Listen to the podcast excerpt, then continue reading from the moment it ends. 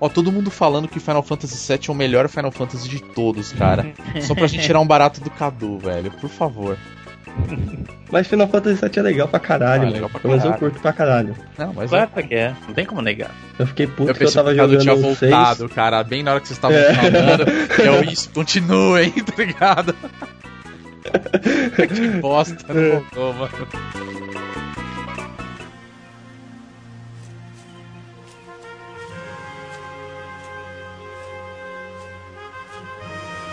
May the light forever shine upon us.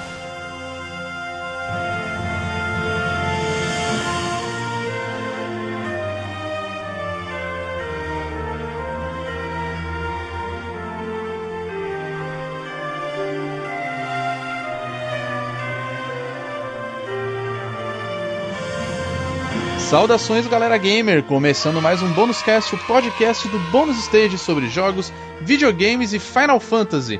Eu sou Rodrigo Sanches e junto comigo participam ele que odeia Final Fantasy VII, Cadu Viana. Velho, eu já falei pra você, Final Fantasy VII é café com leite. Final Fantasy IV e Final Fantasy VI que é bom. Ele que adora um RPG e não larga a mão de jogar nunca, Caio Marcondes. E aí galera, prazer estar aqui de novo. Hoje nós temos a presença ilustre de um convidado, Guilherme Lopes, que também escreve no site Filmes e Games. Guilherme, seja bem-vindo ao nosso Bônus Cast. Valeu aí, galera.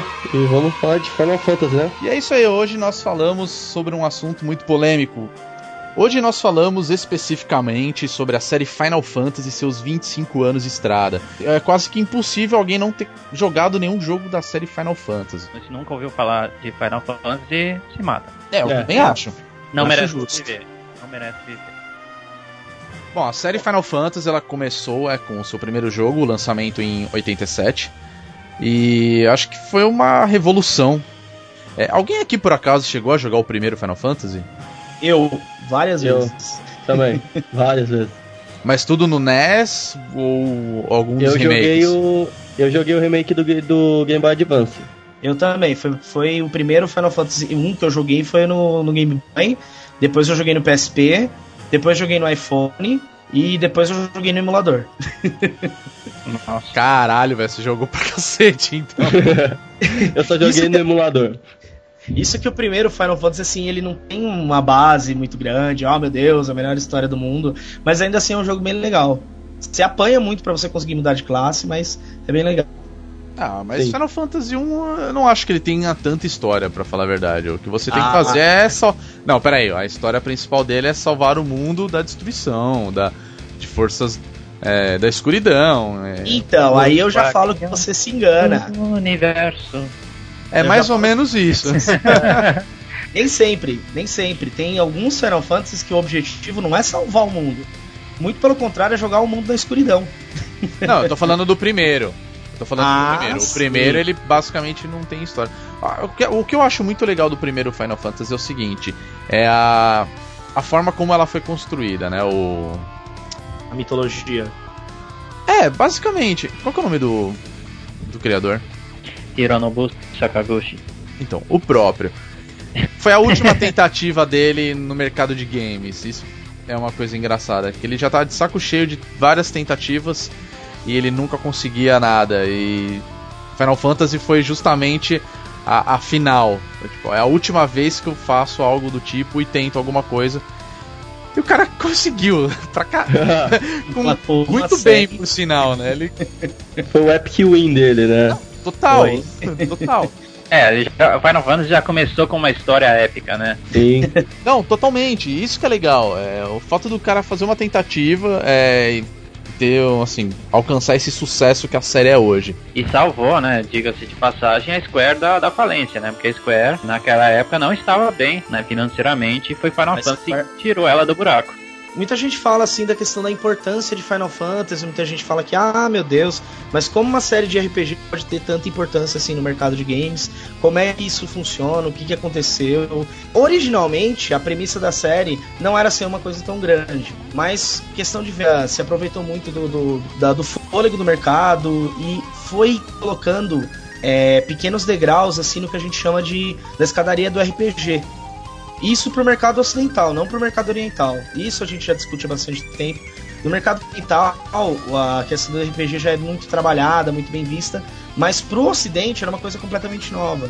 Essa questão de você gerenciar um grupo tentando cumprir um objetivo não é algo que agradou muito no começo. E a importância do Final Fantasy foi abrir o mercado ocidental para isso, abrir os olhos do, do pessoal daqui do ocidente para a importância do RPG pro videogame em si. É, e o, o próprio Final Fantasy demorou bastante para chegar no Ocidente, né? Foram três anos até o primeiro Final Fantasy chegar né, ao Ocidente, porque havia um temor mesmo de que esse, esse estilo de jogo não ia dar certo, que os americanos não, não iam gostar desse tipo de RPG. Tanto é que isso gerou uma, uma contagem completamente estranha, né? Nós temos aqui o Final Fantasy VI, que é um dos Final Fantasy mais importantes. Ele aqui no, no, no, mercado ocidental ele foi chamado de Final Fantasy 3. Ele foi o terceiro Final Fantasy a surgir aqui no mercado. E Sim. o Final Fantasy 4 foi o Final Fantasy 2. É, então, é, é isso que eu ia tirar uma, Eu até queria tirar essa dúvida com vocês. Mas o Final Fantasy, o original, tá? Ó, na cronologia. O Final Fantasy 2 e o 3 eles nunca chegaram nos Estados Unidos. Na Isso. época não, só com os remakes que mais vieram bem depois. Aliás, com, não com tão atuais assim, foram dos Game Boy Advance, né? O primeiro Final Fantasy, você não tinha muito uma, uma premissa de quem era o herói, você sabia que era o Warrior of Light. No segundo Final Fantasy tem a história do Firion, que é uma história muito boa, que ele tem que salvar o reino do pai dele e reconquistar para que ele se torne o rei daquele do, do domínio e restaure o balanço no mundo. No Final Fantasy 3, originalmente você não, não importavam quem eram quatro personagens. A, a origem deles não era importante. Só que no, no, no, remake que foi pro Nintendo DS, eles deram uma repaginada, adicionaram personalidade, adicionaram mais classes, tornaram um sistema de jogo um pouco mais inteligente e acaba, acabou abrindo o que era o Final Fantasy III. Eu acredito que para mim, depois da repaginação que teve com o segundo remake, que foi com a história do, do Nintendo DS, que eles inseriram personalidade para aqueles personagens que você controlava. Inicialmente, era só uma história com quatro personagens aleatórios que tinham que salvar o mundo. Aliás, quatro crianças. Cara, quer dizer, então, desde aquela época o Japão ele já tinha aquela mania de colocar crianças para salvar o mundo em todas as histórias que eles criam, né? Sim, é só você ver Dragon Quest, pô. É, uma Quando questão com criança, né? É adulto. Não, mas é que é uma coisa engraçada. É, primeiro Final Fantasy você escolhe é, entre quatro personagens você consegue escolher seis classes, né? Isso. E no restante ele tem isso também, até pelo menos os seis, vamos falar assim. No, no Final Fantasy 2 eu não posso falar muito, porque foi um dos jogos que eu menos joguei. Mas no Final Fantasy 3 você começa como, como Onion Knight, que era uma classe específica, que eram os Cavaleiros Cebola, que a gente até brincava. E a partir do momento que você começava a encontrar os cristais do mundo do mundo da luz, você tinha algumas opções de classe que você poderia escolher e substituir o Onion Knight.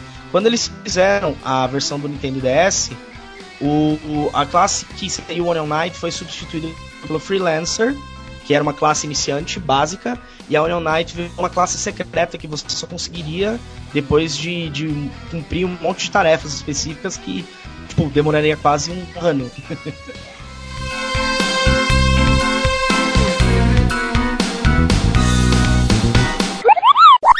A história do Final Fantasy IV é uma história bem interessante. Você começa como um, como um Dark Knight. Esse é o jogo que você não tem questão, você não pode escolher a classe com a qual você vai jogar. Todos os personagens têm classe definida até um período do jogo. Ele só tem dois personagens que realmente mudam de classe. Na verdade, um deles só perde a, a possibilidade de usar a magia negra, que é o Black Magic. Aí ela continua utilizando todas as habilidades que tinha. O outro, que é o personagem principal, é o Cecil ele, ele deixa de trilhar o caminho das sombras como Dark Knight, que ele estava defendendo o, o Baron e todos os caminhos do mal que estava perseguindo, para se tornar um Paladin para tentar trazer o balanço ao mundo. Acho que a grande novidade no, no Final Fantasy IV mesmo, né, foi uma história mais aprofundada, né? Tipo, o 1, 2 e o 3 eles tinham uma história e tudo mais, mas não de uma profundidade como a do 4, né? Que envolve temas como relação, relações familiares, né? Questão de vida ou morte, né? É, inclusive essa questão de vida ou morte é, é, é, ainda um dos Final Fantasy que foi mais a fundo né, em toda a história nessa questão, né? E sem falar na que foi o primeiro Final Fantasy a instituir o Active Time Battle, né? O famoso ATB, né? Que é o sistema de batalha clássico do Final Fantasy que Isso. foi mantido por praticamente toda a série, com algumas poucas variações. Esse é um dos sistemas assim que na verdade ele foi copiado por praticamente todos os jogos de RPG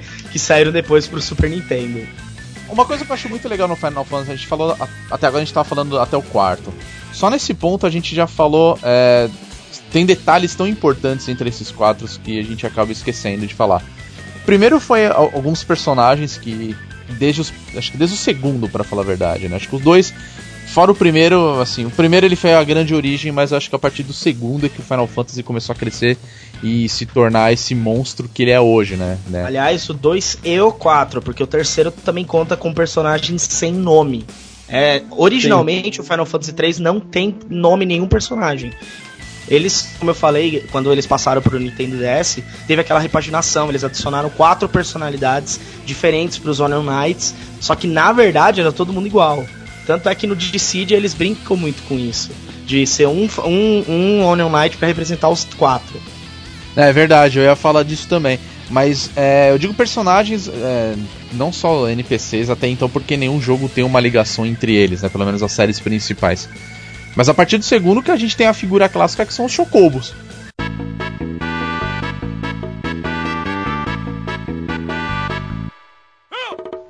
Chocobo, sim.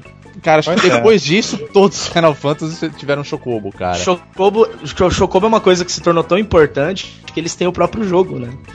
Sim. não, não só Chocobo, né, cara? Como os, os próprios Muggles. Sim, também. sim.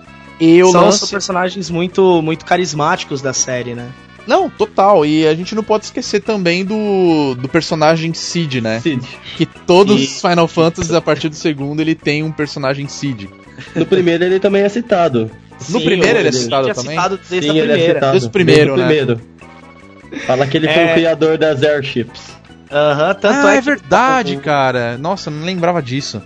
Tanto é que no, tanto no Final, no Final Fantasy 3, quando teve a repaginação que você pode controlar, que você pode controlar não, que você recebe auxílio de alguns personagens. Quanto no Final Fantasy 4, você pode jogar com o Cid. Sim, foi o primeiro jogo onde ele foi um personagem jogável, né? Exato, no o 3 depois, mas o 4, assim, 4 foi Final Fantasy onde o Cid foi controlável pela primeira vez. E vocês sabem, né, por que, que tem o lance do Cid? Em todos os jogos, ele nunca ser exatamente o mesmo personagem? Não, do Cid eu não sei. O Cid, ele é baseado na lenda de Alcide, né? Que é um soldado que morre, mas no fim da guerra ele volta à vida. Ah, então, sim, nossa! Em cada jogo temos o Cid e no final do jogo ele ressuscita pro próximo, tecnicamente, né? Tanto que em todos os jogos da série, todos os spin-offs, temos o Cid lá. Até no Kingdom Hearts, né? Inventar de colocar sim, o Cid porque é marcante, né? Eu até tem outro, tem dois personagens que ele, eles, esses sim, são NPCs em praticamente todos os jogos, que são o Biggs e o Wedge. Vocês conhecem esse personagem? Ah, isso daí é nomes? é sacanagem, sim. né? Quem não, quem não conhece, porra, pode, pode desligar o podcast e sair fora. Porque, ah, não, pô, não precisa. Star Wars no meio Vai de Star Wars, cara. Vai assistir Star Wars, não tem problema.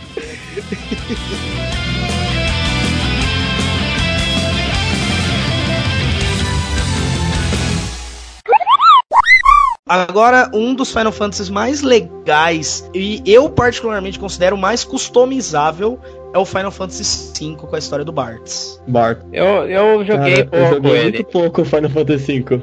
Então, eu não, não joguei até o fim o 5, né? Mas o, o, que eu lembro muito bem do 5 é, é o retorno, né? Ao, ao, sistema de jobs, né? Que foi instituído sim, sim. no, no 3. Né? Sim, sim, exatamente. O, interessante desse, desse sistema de jobs é que no fim das contas, todo mundo pode ter todas as classes. Mas não é simplesmente ter todas as classes. Você pode começar a customizar inclusive a sua barra de ataques principais para que você tenha, por exemplo, Black Magic, White Magic e Blitz, que são que é um de, de uma classe de, de monge, por exemplo. São três classes e um personagem só no, no Final Fantasy V foi instituído o conceito de Mimic. A classe, a classe Mimic, na verdade. O que, o que, qual que eram os grandes, os grandes benefícios dessa classe? Você podia misturar os atributos principais de todas as outras. Por exemplo, você, assim que trilhasse todos os, os caminhos de magia, como White Mage, os dados daquilo ficavam salvos no seu personagem. Mas você não poderia utilizar eles, a não ser que você focasse em alguma classe que utilizasse White Magic, por exemplo. No caso de Mimic, quando o conceito de Mimic entra, que é mais ou menos na metade do jogo, você pode começar a misturar todas as classes em uma só. Tanto é que mais pra frente no jogo, aliás, até uma referência bem interessante disso é o Dissidia. O Bartz, nele, ele pode utilizar todas as habilidades de combate dos outros Final Fantasies. Eu acho que é, foi justamente por essa variedade de, de opções, né, de para customizar o jogo, que o, o Final Fantasy V não foi para o Ocidente, né, inicialmente, né. Uhum. Eles, eles provavelmente acharam que seria muito complicado para o público ocidental, então deixaram de lado. Sem contar que demorar anos para você masterizar todas as classes, né? Ixi, realmente. É, os japoneses sempre meio que subestimaram um pouco o público americano, né? O público eu falo isso porque eu sofri bastante para masterizar todas, viu? Foi difícil. Mas no fim das contas foi um dos jogos assim que, que eu mais gostei do final. É, esse é um dos Final Fantasy assim que o chefe final é o mais legal, assim, que é uma árvore. Que viadagem. Não, o, o embaçado do Final Fantasy V, pelo que eu sei, é que ele é o. Você estava falando, que ele é o que tem o maior número de, de jobs, né? Pra você seguir. São cerca de 22 jobs né, no original e no Game Boy Advance ele subiu mais 4. E foi também o que, apare... que introduziu a série os Blue Mage, Time Mage e os, e os, os Mimen, né? Que você falou. Uhum. Bom, o Time Mage, ele incorporou aquelas magias que a gente começa a ver bastante em todos os Final Fantasy, né? Que é o Haste, o Slow, né, Stop para aumentar a velocidade, diminuir a velocidade dos personagens ou dos inimigos, né? Ou simplesmente parar as ações dos inimigos, né? Que a gente. Magias que a gente conhece muito bem, né? O Blue Mage é aquele mago que aprende a. ele aprende as magias que os inimigos usam. Acabou perdendo o nome de Blue Mage, né? Em outras edições, acabou tendo outros nomes. Mas basicamente é, com essa classe você, uh, você poderia aprender a, a, os golpes e magias que os inimigos usavam em você. Em alguns jogos o Blue Mage acaba se chamando do é, Beastmaster, porque geralmente são, são feras que usam as habilidades, né? E você só masteriza a habilidade das feras.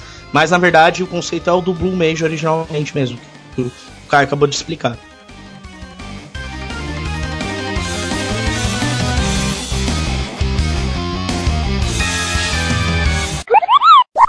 Final Fantasy VI, eu quero saber a opinião de vocês sobre esse jogo. Let the world burn. É só isso que eu quero que vocês ouçam. Porque quando você entra na cabeça do Kefka, a única pessoa que você encontra lá é o Coringa do Heath Ledger, cara. É a única pessoa que se compara, porque o Kefka é o vilão mais marcante. Por quê? Porque ele é simplesmente louco. Ele, louco, é um sem dúvidas, é, louco, é o mais insano. É, sem dúvidas ele é o mais insano, cara, não tem nem que falar. E ele realmente lembra, não só no visual, mas no estilo, né, do Coringa, porque ele é engraçado é, na loucura dele, mas ao mesmo tempo ele é mal. Ele é um cara muito mal. Final Fantasy VI, eu acho que a primeira coisa a ser dita, que é um grande trunfo do jogo, é, que é uma coisa fenomenal, é que, por mais que pareça de início, ele não tem um personagem principal. Ele não tem. E Sim. mesmo assim, ele é o Final Fantasy com o maior cast, né? O maior elenco de personagens de todos. São mais de 10 personagens, são é, 12 personagens, né, no, no total. Ah, Terra, então... Lo... Ó, é, você tem lá, o Terra, você tem o Terra, Loki... Loki Cyan, Shadow, Edgar, Sabin, Celeste, Strago, Realm, Setzer, Mog, Gal, Gogo e o Maru. Esses são os personagens principais. Bom, são 14 personagens e claro, tem alguns personagens que se destacam na história, mas não há em si um personagem principal. Né? A história começa com a Terra, de repente o foco começa a mudar para outro personagem, né? Você tem o Loki, você tem o Edgar, você tem a Ceres, né? Uhum. E é um jogo que consegue desenvolver todos esses personagens muito bem. O grande marco do, do Final Fantasy VI é justamente essa, essa profundidade dos personagens, né? Da, e da relação entre os personagens. Acho que, não só, sem falar, né, numa trilha sonora belíssima, história incrível, né? Um excelente vilão que é totalmente pirado, né? Mas a força dos personagens do, do Final Fantasy VI que tornou ele um, um, um jogaço. Exatamente. E também, é, o mais importante do Final Fantasy VI para mim, não é nem a questão de ter tantos personagens jogáveis, todos eles têm uma questão assim, bem, são bem trabalhados fisicamente, cada um tem uma classe específica, mas a questão é a parte psicológica. O Final Fantasy VI, ele, por, ele de longe, até assim, ele, ele consegue superar até o Final Fantasy IV nisso, ele é o que tem as maiores histórias é, de tragédias do Final Fantasy. Sim. Se, vo se você acha, por exemplo, que é, morrer um personagem no Final Fantasy VII é uma coisa, no Final Fantasy VI não é simplesmente um personagem que morre. Tem um dos generais que você acaba recrutando que a família dele morre envenenada dentro do castelo. Tem uma outra que ela quase se suicida no final do jogo. Enfim, é, é uma história que ela chega a incomodar de tão forte que ela é. E aí talvez é, é por isso que seja tão bonito. Mais humano. Isso, mais palpável, né? E a trilha sonora, é, para mim, é belíssima. Assim, é você chegar na cena da ópera, né, e ouvir aquela. Como, como, que eles conseguem fazer uma cena de ópera tão emocionante no Super Nintendo, né? Num sistema de 16 bits. É, é isso, isso é fantástico. Como, como explicar que alguém consegue isso? Final Fantasy VI é, é certamente, independente do seu gosto, é com certeza um dos melhores da série, né? Eu não sei se posso citar isso aqui, não, mas a IGN fez ano passado mesmo, né, uma lista dos 100 melhores RPGs de todos os tempos e, para surpresa de muitos, colocou o Final Fantasy VI em primeiro lugar. Justo, justíssimo, não tem nem como discutir. Não só o primeiro Final Fantasy, mas como o primeiro RPG, né, o que é incrível. E o legal assim do Final Fantasy VI é que justamente nenhum deles tinha arriscado o que a gente consegue fazer nesse. Que é você, por exemplo, você tá com um grupo agora, você tem um grupo fechado com quatro pessoas. Do nada, você tem que largar aquele grupo inteiro e jogar com um personagem sozinho. Então é assim, você tem que dar a sua estratégia em cima de eventos que vão acontecer e você não faz ideia de quando. Porque o jogo ele não tem um aviso, ó, daqui a 5 minutos você vai perder todo mundo. Ele não fala, você que tem que se virar. E isso é muito legal, porque acaba fazendo com que você tenha um jogo diferente a cada vez que você joga.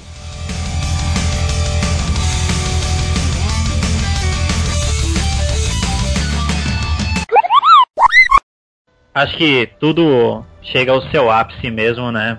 No que é, de forma inegável, o Final Fantasy mais famoso de todos. Final Fantasy VII.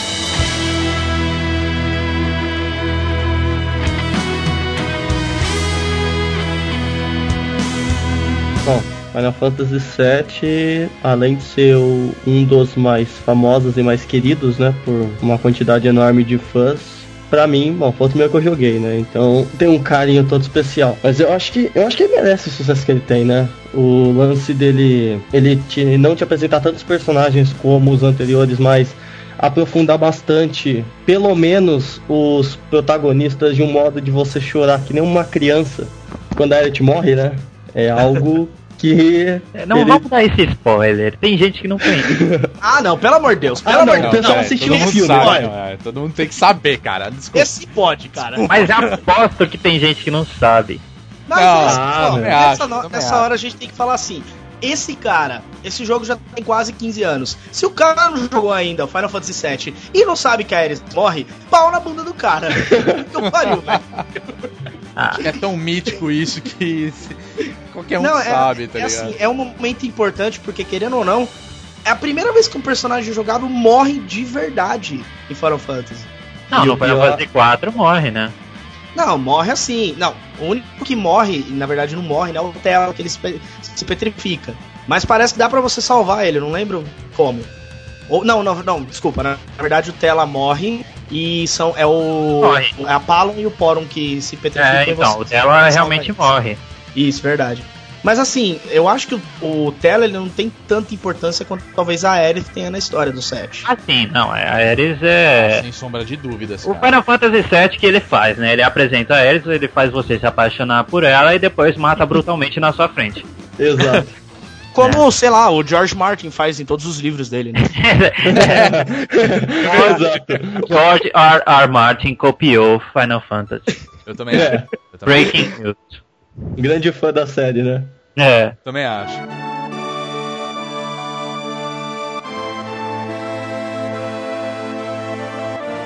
Ah, mas eu acho que o Final Fantasy VII, apesar da história dele e tudo mais, que pra mim não é uma das melhores de Final Fantasy. É... Aleluia! Alguém Não, não é. comigo? Ela não é a melhor história de Final Fantasy. Pra mim, tá, tá longe. Mas pra mim, Final Fantasy VII ele é o mais importante de todos os Final Fantasy, cara. Primeiro, Eu não diria o mais importante não, eu diria, todos, sabe mas por quê? é Pelo muito seguinte, sim. eu diria que ele é o mais importante pelo seguinte, é no decorrer da história dos videogames, assim, em primeiro lugar, foi quando a, a Square ela abandonou a, a Nintendo, Nintendo. Pelas, pelos lançamentos, né? É, foi o primeiro Final Fantasy a apresentar um, um gráfico totalmente em 3D e a partir daí ele começou a fazer to- todos os Final Fantasies é, a seguir, eles passaram a utilizar essa tecnologia e foi o jogo que colocou o PlayStation é, no mundo, cara. Isso é fato inegável. Não só isso, não, não, não só isso, como se isso fosse pouco, né? Mas na É. verdade ele apresentou mesmo, assim, não que tenha sido o primeiro, mas ele apresentou ao público americano os RPGs japoneses. Assim, Ah, porque é, já havia, já, não, não foi nem o primeiro Final Fantasy a chegar nos Estados Unidos, no, no Ocidente, né? Mas ele popularizou o gênero, né? Ele popularizou o gênero de uma forma, não, não só no Ocidente, mu- mundialmente falando, né? O RPG se tornou um gênero bem estabelecido no mundo inteiro. E todos os RPGs, inclusive os RPGs ocidentais, após o Final Fantasy VII, devem muito ao Final Fantasy VII por isso. O Final Fantasy VII abriu caminho para toda a outra leva que se seguiu depois disso. Então, essa importância assim não, não dá para não dá para ser retirada. A gente pode questionar se se a história não é melhor, se não é o melhor Final Fantasy, não sei o que, mas a importância que ele teve para a série como um todo e, e, e na, na a própria história dos games, né, é, é enorme, é simplesmente gigante. Não, e eu não cheguei a jogar todos os outros Final Fantasies tanto quanto eu joguei Final Fantasy VII, mas uma coisa que sempre me- eu achei que ele se destacava dos outros RPGs na época que ele foi lançado é o fato de você, além de ter a main quest, podemos dizer assim, que é toda a saga do Cloud, da Tifa, da Elite, contra o Sephiroth, nós temos toda aquela quantidade enorme de side missions que você pode fazer enquanto você é, corre a main quest. Você pode criar chocobo, você pode caçar as últimas weapons.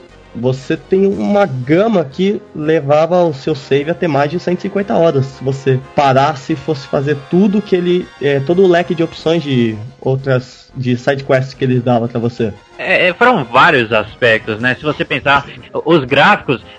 Hoje em dia, se você pega. Se você, é, cara ouvinte, é, foi infeliz de nunca ter jogado Final Fantasy VII até hoje, é, se você pegar é, ele pra jogar agora e, e ver os gráficos, você vai falar, nossa, que gráfico tosquinho, né? Esses, essas coisas poligonais, esse, essa mão quadrada, né?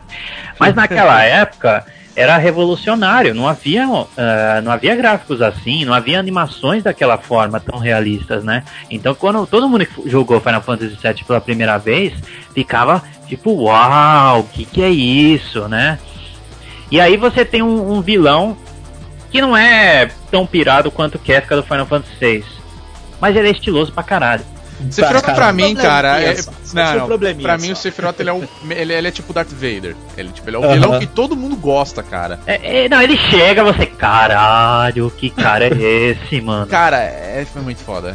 Não, a primeira, a primeira citação do poder dele no, na história, você fica boquiaberto. Os caras falam, não, a história do Sephiroth. O Sephiroth, ele é. Ele não é foda, rapaz. Ele é muito foda. Você não, Não, e- quer chegar perto dele. E, e, assim, antes de você é, chegar a ver ele, né? Quando você tá na torre da, da Shinra, você vê o rastro de destruição que ele deixa na torre, né? Nossa, Sim. Lembram Não, dessa parte? com certeza. Uma- Sangue, marcas de sangue. Aí você Tudo pensa, cara, quem é esse cara, meu? Nossa, né? Não, É, uma cena que eu lembro que eu fiquei também assim que no tem uma parte do deserto que você tem que atravessar, tem uma serpente gigante que te ataca, né? Um boss secundário lá. Sim, sim. E quando você entra na caverna, tá esse boss morto com uma espada atravessada a boca dele, tipo como se fosse um golpe sol, né? Tipo, eu me matei pra matar esse desgraçado, o filho da mãe deu one hit e matou a anaconda gigantesca do deserto, ó. Se ferrar. One hit KO. é. E eu digo que o Sephiroth foi o vilão que eu mais tive raiva na hora de matar, sabe? Porque não só o fato de. Então, se você não jogou também aí, dele ter matado a, a, a Edith, né? Ele matou a Edith quando eu tava tentando levar ela até o level 99, né, gente? Ela tava no 86 é, né? quando ela morreu. Pô, aí eu fiquei puto, né? Aí. Cara, é, Final Fantasy VII part... pra mim é assim, é. Numa época onde não existiam achievements ou trophies em jogos, eu posso falar que eu platinei esse jogo, cara. De fazer tudo. Tudo. Tudo. Tudo. Concordo com você. De pegar todos os chocobos, chocobo dourado, vencer todas as corridas, é, pegar todas as weapons, é, todas as matérias. Matérias. É, eu, eu, tenho, eu peguei a All Materia, que é todos os sumos numa matéria só. Muito foda. Cara, eu fiz tudo isso. Eu posso falar que eu platinei esse jogo, assim, numa época que não existia nada disso, velho. Resumindo, se eles lançassem esse jogo de novo, você ia perder a vida, né? Provavelmente, cara, mas esse é um, também um dos maiores rumores da história, né? Que, ah, de um remake de Final Fantasy VII. Eu... Tudo ah. culpa do, do vídeo de demonstração do gráfico do Play 3, né? Foi a abertura, eles refizeram a abertura do Final Fantasy VII ali, qualquer fã pois é. tremeu e falou, finalmente! E não, né, a gente não, ainda tá é, tá esperando. Não, pois é, é que sempre ocorreu uma especulação por trás disso, porque é, rolar, é, rolou alguns boatos de que em 2015 no máximo sairia algo do tipo. E também, e né? Porque mais, rolou né? remake do primeiro até o sexto, né? Sim. Exatamente. Então, assim. É, é... Não, não um remake, né? Foi uma, um relançamento, né? Pelo menos não, até não. o. Foi um remake, na verdade. É, dessa modo foi. Foi um não, remake, sim, porque todos os, todas as versões do Game Boy elas tiveram alterações da versão original. Tiveram não, todos tá. eles melhoria, recálculo de dano, recálculo de, de arma para deixar de ser apelona, então o jogo foi refeito. Não foi negócio assim, ah meu Deus, uma história nova. Não, mas o jogo inteiro foi refeito. A, tipo, a cozinha inteira foi trocada. Não, mas os seis não. Ô louco, os... Form deixou de ser útil. Mas eu não sei é, que é por causa, é, por exemplo, é, você não vê as mudanças como você vê no 4, porque aí você teve os gráficos totalmente repaginados. Ah, o próprio não, 3 aí, mesmo, se aí, você for ver que, assim, lançaram, não foi pra iOS? Peraí, calma, calma. Esse é o segundo remake. O que que aconteceu? A primeira leva, quem que teve o remake de verdade? Foi do 1 ao 6. Na segunda Sim. leva, por enquanto só foi o Final Fantasy 3 e o Final Fantasy 4 que eles tiveram o jogo completamente feito do zero, praticamente, para você fazer um jogo novo, para ficar uma história um pouco mais forte. Tanto é que o Final Fantasy 3 realmente mudaram até a, a, a, a motivação dos personagens. Ah, mudaram e, o gráfico completamente, cara. Sim, mas aí é, é, aí é que tá. Eles tentaram fazer uma, uma modificação para deixar mais bonito. É, agora, outro aspecto do Final Fantasy VII memorável é a música do Sephiroth.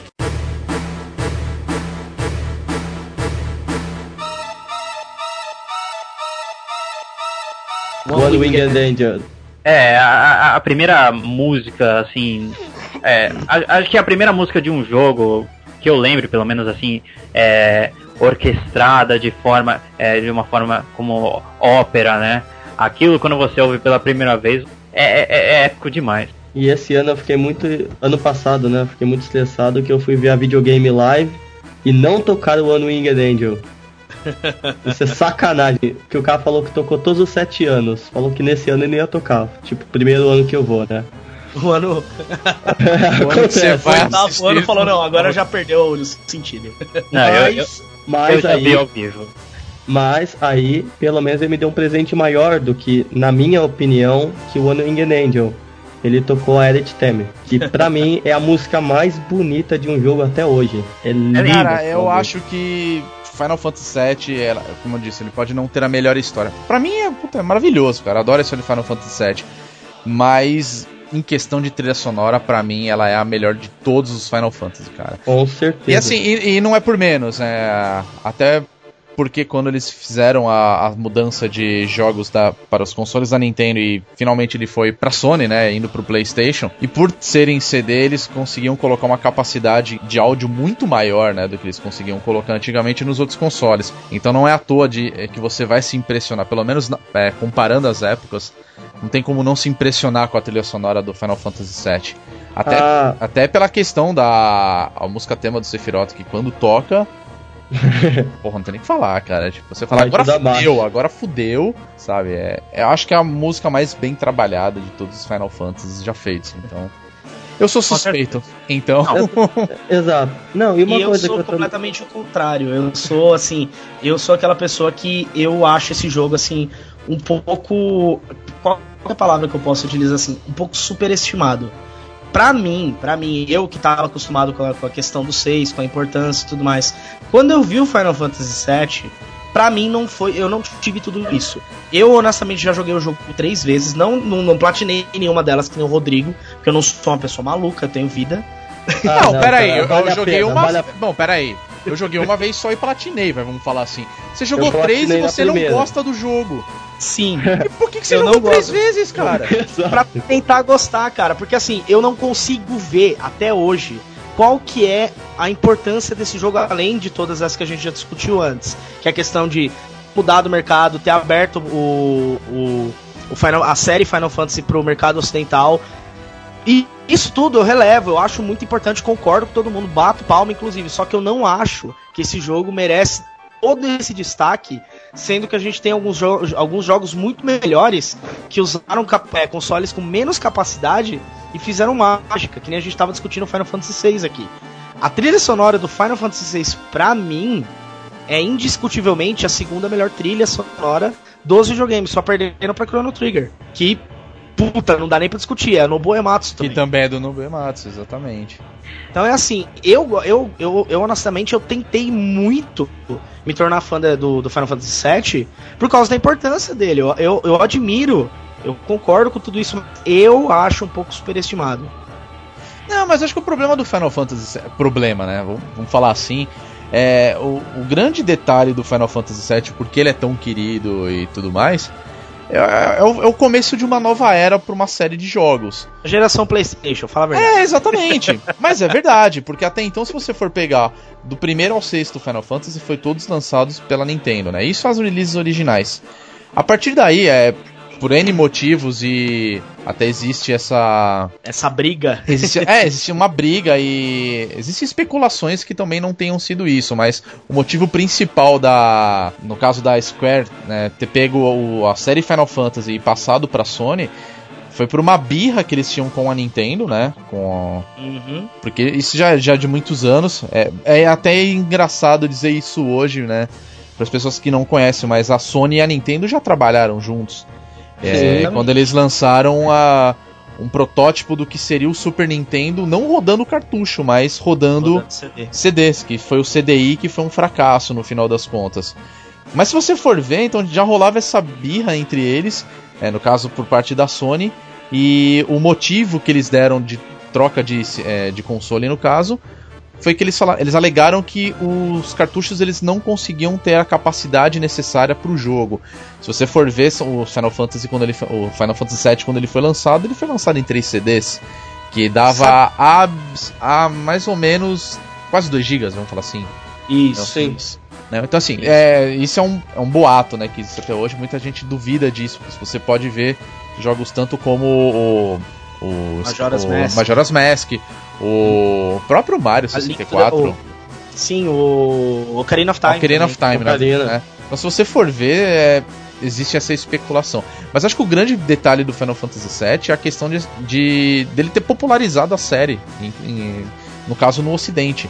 E ele já tinha um mer... muitos fanboys, né? Isso que Não, foi que total. aconteceu. Então, assim, eu acho que é a grande origem. Se você se a gente for entrar no mérito, que a gente pode falar depois, é, dos, dos outros jogos que sucederam, é, tantas animações, puta, nasceu tudo ali, entendeu? Então acho que foi o berço do, do Final Fantasy é, no ocidente, então... E ele atingiu muito esse status porque ele foi não só o primeiro Final Fantasy da maioria, mas também o primeiro RPG da maioria das pessoas, né? Então. Essa, é... dessa geração um pouco mais nova que a nossa, né? No caso. Não, não só. Gente... Nossa, cara. Não só nossa, a, a geração mais velha também. O primeiro RPG foi, foi Chrono Trigger.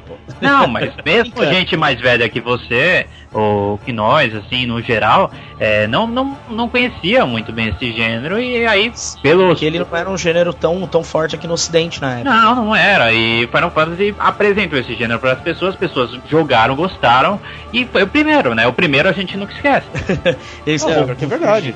não, eu concordo, eu concordo que é, o Final Fantasy VII, além de ter sido. Ele foi o primeiro que eu joguei, né? E eu conheço muita gente que cagava pra Final Fantasy, sabe? Achava um jogo chato, que é baseado em turno, é maçante. Realmente é, né? Cansativo. Sim, é cansativo. além do Final Fantasy VII ele ter sido tão querido pelos fãs, ele foi, se eu não me engano, eu não sei se isso foi antes do X, da época do 10.2, né? Que depois do, do, encerramento ele teve mais, mais conteúdo sendo apresentado depois, né? Que a gente teve jogo da PSP, a gente teve animação que é maravilhosa, o Advent Children, Gear of Cerberus, isso trouxe muita gente para pegar os jogos antigos da série. Eu, depois sim, que assisti sim. o Advent Children, eu corri atrás de todos os Final Fantasy que eu não tinha jogado. Eu até, eu até concordo com tudo isso, e a gente já vai citar isso um pouco mais pra frente, mas essa questão de, de você pegar, assim, um jogo que já é, um, que tem uma história, assim, bem, bem sacramentada, todo mundo já conhece o final. Lá no Japão, eles têm o costume de pegar esses jogos e lançar como se fosse uma segunda versão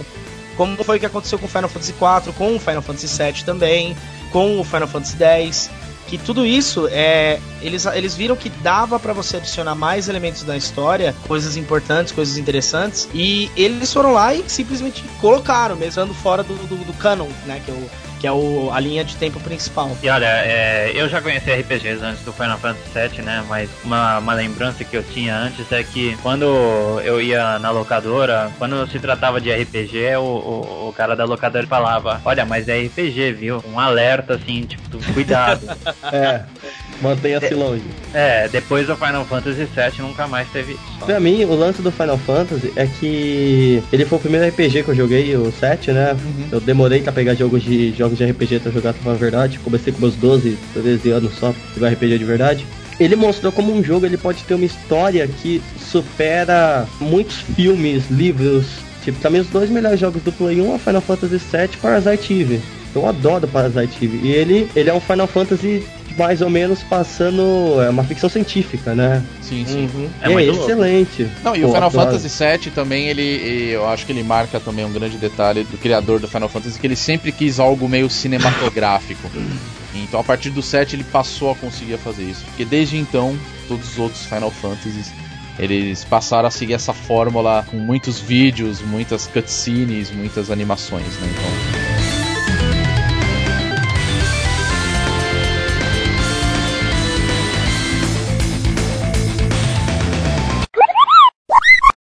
Bom, depois do sucesso do Final Fantasy VII, né, o Final Fantasy teve uma volta à escola, né? O Final Fantasy VIII apresentou gráficos ainda mais incríveis que, do, que os do Final Fantasy VII, né? Mais uma história num, num ambiente mais escolar, né?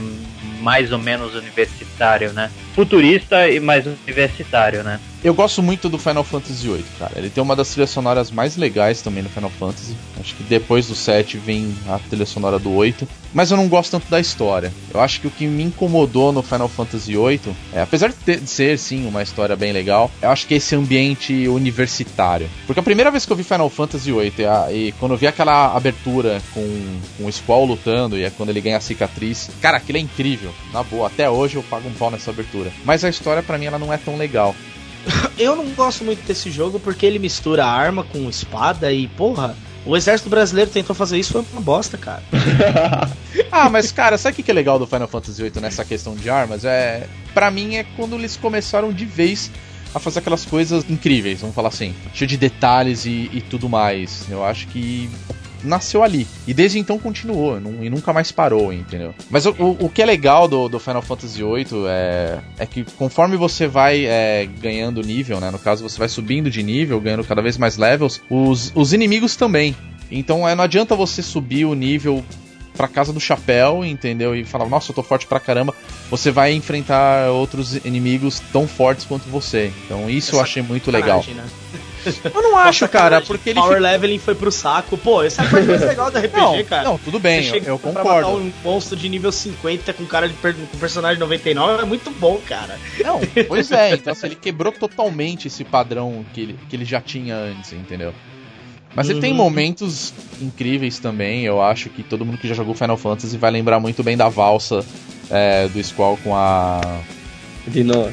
com a Rinoa, entendeu? Tipo, Acho que o, pra mim o mais memorável do Final Fantasy VIII, acho que a, que a, que a história é legalzinha, né? A, a, a trilha sonora é, é muito boa, mas acho que grandes lembranças que eu tenho do Final Fantasy VIII são as piadas de como o Squall era bundão, né? É, pode crer. que a Rinoa era uma vagabunda, que ela ficava se atirando nele toda hora, né? Mas ó, pra falar a verdade, o Squall ele pode ser um bundão, mas ainda assim ele é mais personagem que o Cloud, hein? Puta merda, não existe cara mais emo do que o Cloud em Final Fantasy, cara. Não, eu, eu discordo, assim. Eu, Eu, eu- assim, o Cloud ele é um bom personagem, mas que cara chovão da porra, velho. Ah, mas o mundo eu, vai acabar porque eu sou um bosta. Vai lutar, filho da puta. Não, era, era engraçado, né? Porque a Rinoa se atirava, se atirava nele e o tipo, fingia que não via. Tipo, você tava agoniado com aquilo. Falei, meu, o que é de errado com esse cara? Ah, e outra, né? O Final Fantasy VIII ele tem os, ele tem os personagens mais carismáticos, eu, na minha opinião. O Irvine é, puta, é muito comédia, eu acho muito legal. O Safer mesmo é muito louco, mas nenhum bate Laguna, cara. Laguna é o melhor personagem de Final ah, Fantasy o VIII. Laguna é muito bom. o Laguna É o melhor personagem do jogo. E é, essa história paralela dele, né, é muito interessante. É muito né? legal, é, é o que vale pra mim, sério. É Uhum. muito mais legal. E Final Fantasy VIII ele tem um negócio muito bacana pra mim, que é a questão dos limit breaks. Sim, sim. Que, é, que são os summons desse jogo, né? São os summons do jogo, basicamente. Eu acho que ele. Não, Ah, na verdade, assim, o Limit Break ele não é um summon, porque você não consegue equipar eles é, para o personagem que você quiser. É, no caso Ah, do Limit Break, tá. ele é um, ele é um ataque, ele é tipo o ataque especial que você ganha, entendeu? Ah, entendi. Então tá.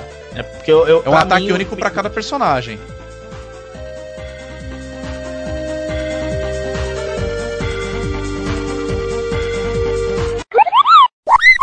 Agora, o que eu não entendo, Cadu, é. Você gosta dos Final Fantasies antigos, mas você não gostou do Final Fantasy IX, que é uma homenagem ao, à história dos Final Fantasy? O Zidane? O Zidane é o meu personagem favorito, pô.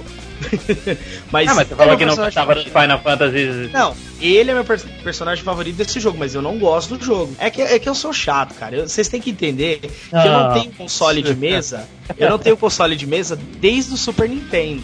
Pra eu jogar os outros, eu tinha que jogar na casa de amigo, eu tinha que pegar o console emprestado. Então, pra mim, era uma dor de cabeça da porra. Então, eu não tenho esse mesmo carinho por nenhum jogo desse da, da, da geração PlayStation, PlayStation 2, Xbox 360, Xbox mesmo original, nem o 64. 64 eu, nem, eu nunca joguei quase nada. Eu jogo é, quando eu vou jogar no Wii do meu irmão.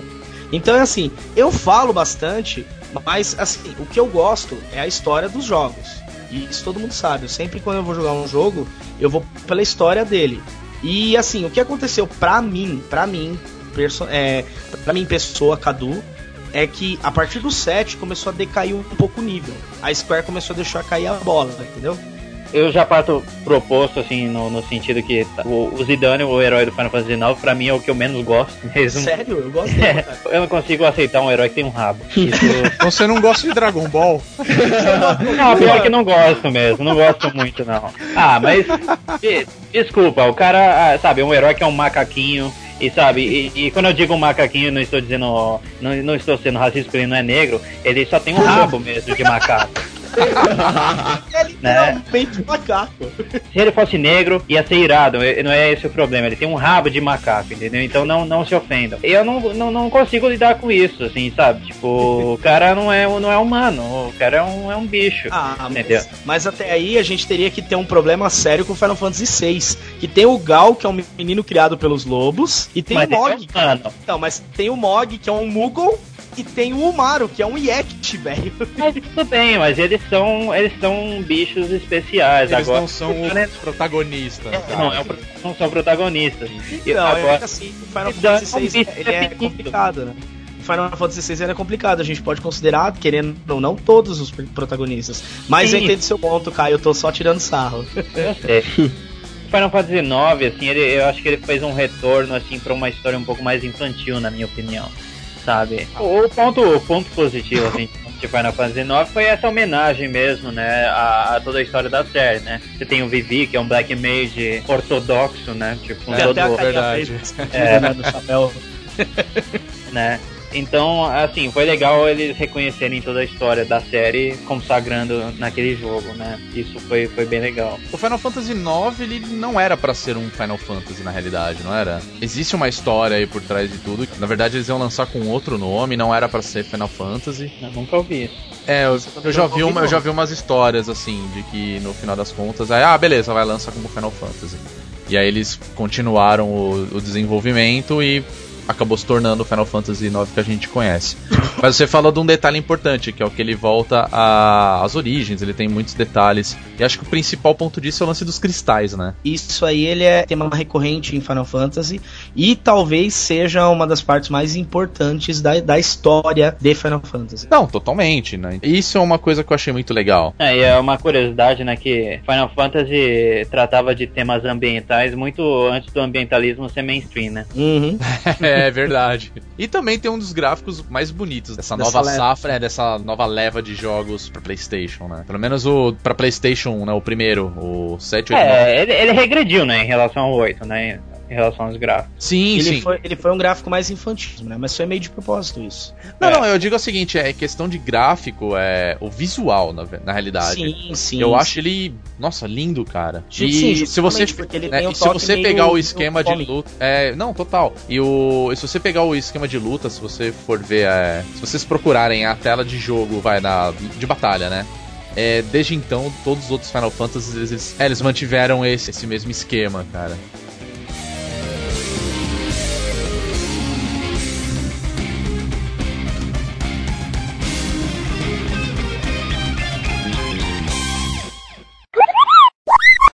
Então, o 10, ele é. Ele tem aquele lance da. que é famoso no Final Fantasy, de você não ter uma boa noção se ele é futurista ou não, né? Eles sempre se passam numa sociedade meio.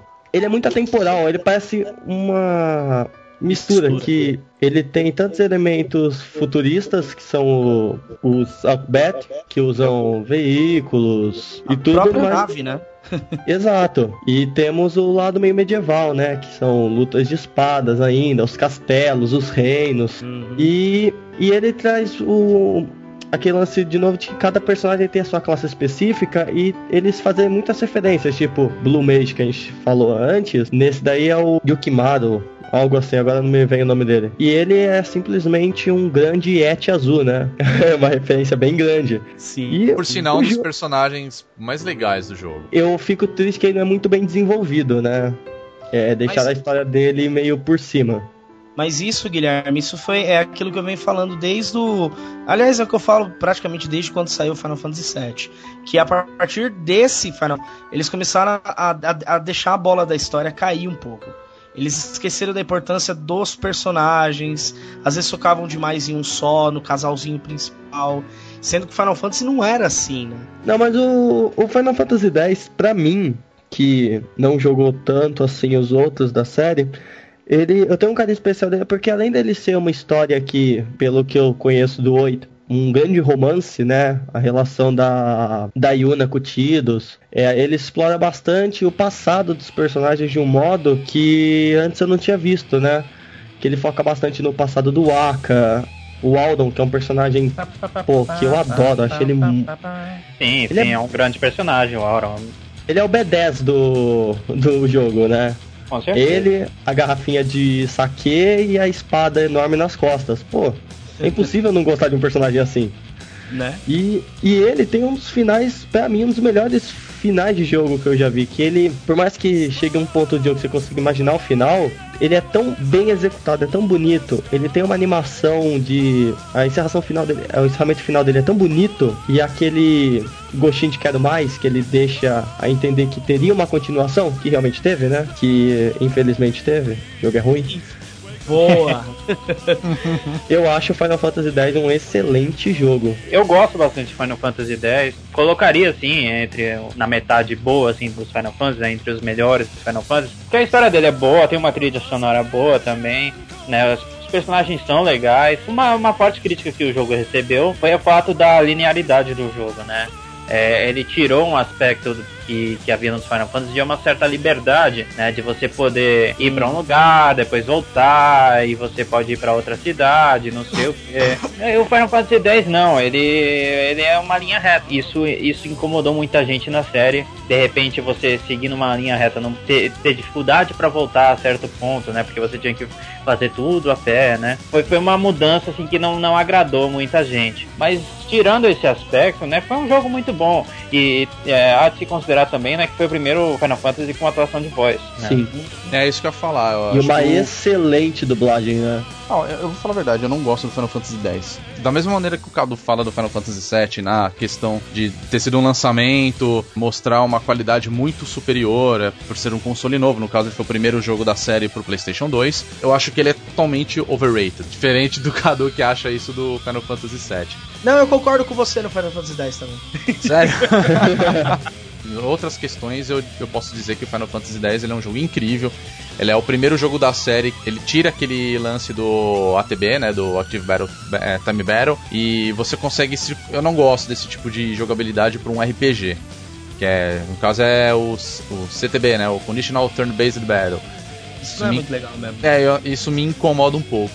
E eu acho que é um jogo que tem muita cutscene. Em diversos momentos do jogo que eu, que eu tava jogando Final Fantasy X, era muita cutscene, eu queria jogar, jogar e isso não acontecia. Então você tem que ficar esperando toda a história acontecer. Os momentos mais chatos do jogo, pra mim, quando ele encontra a Yuna, cara. Quando ele chega lá naquela. Na vila. na vila, e você fica andando naquele castelo e várias coisas acontecendo. e, Pelo amor de Deus, cara, tipo, eu acho que eu É. perdi duas horas nisso e, e eu não fiz nada, sabe? Eu gosto bastante das cutscenes do Final Fantasy X, eu concordo que tem cutscene pra caramba no jogo, mas que elas elas serviram muito bem pra fazer bem feita a apresentação dos personagens, né? Uhum. Desde o. É, do passado deles, as cutscenes contando o passado do, do Auron mesmo, elas são muito bem feitas. E tem aquele lance, né? Você procurar todas as side missions, tinha uma que você tinha que encontrar as, as X-Spheres que tinha que lá no jogo elas seriam como se fosse um, um DVD nosso, né?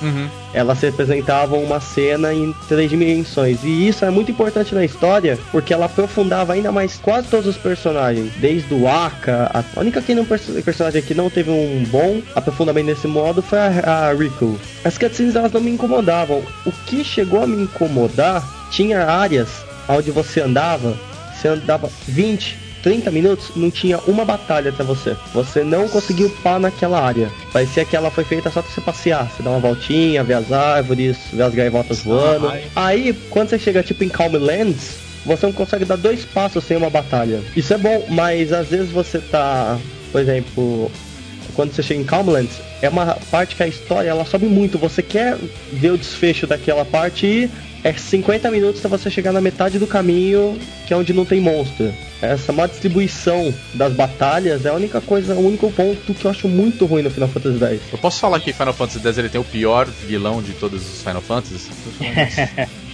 Ah, putz, é, o, é o pecado. o Seno. Ah, é o Sim. sim, né? É verdade. Não, não. Você tem que levar em consideração que ele nem é o Final Boss e o Final Boss é pior que ele. Eu achando que o Jack se- teria mais importância no jogo, pô. A luta do Jax é muito mais difícil que a luta do último boss. E é muito boa. Eu lembro que quando eu ouvi a primeira vez que a gente fala do tema do do Sephiroth, né, que ela é épica. Quando você começa a batalha contra o o Jax, parece que colocaram Hamstein pra tocar no, no jogo. É um metal muito pesado no jogo. Que não é ruim. Não, não é ruim. Mas ele tira todo aquele clima, o clima Total. do jogo é todo É mó bonitinho, aquela orquestra. Né? Aí do Mas nada. é que tem que levar em consideração que o pai do Tidus era heavy metal, merecia, né? É, cara fodão master, velho. Final Fantasy X foi o primeiro a ter uma sequência direta, né? sim, Final Fantasy X 2. Foi o primeiro a apresentar essa novidade. Algum de vocês jogou? Eu joguei um pouco Final Fantasy X 2. É muito menininha, assim, né? Tipo, muito flower power, né? Não me entusiasmou. É, ele pega muitos elementos da cultura pop nipônica ao extremo. Os 20 minutos que eu consegui jogar dele, tipo, a abertura dele fica a Yuna num show cantando J-pop, né? Posso falar uma coisa dessa abertura? Sim. É horrível, hein? Cara, isso foi o suficiente pra eu não jogar.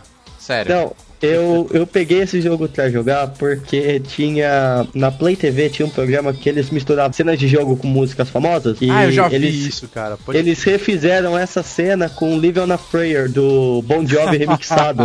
ficava muito Ai, lá, ficava muito maneiro. Aí eu, ah, vou jogar. Aí eu joguei aquilo, que- o J-pop. Nada contra J-pop, eu sou.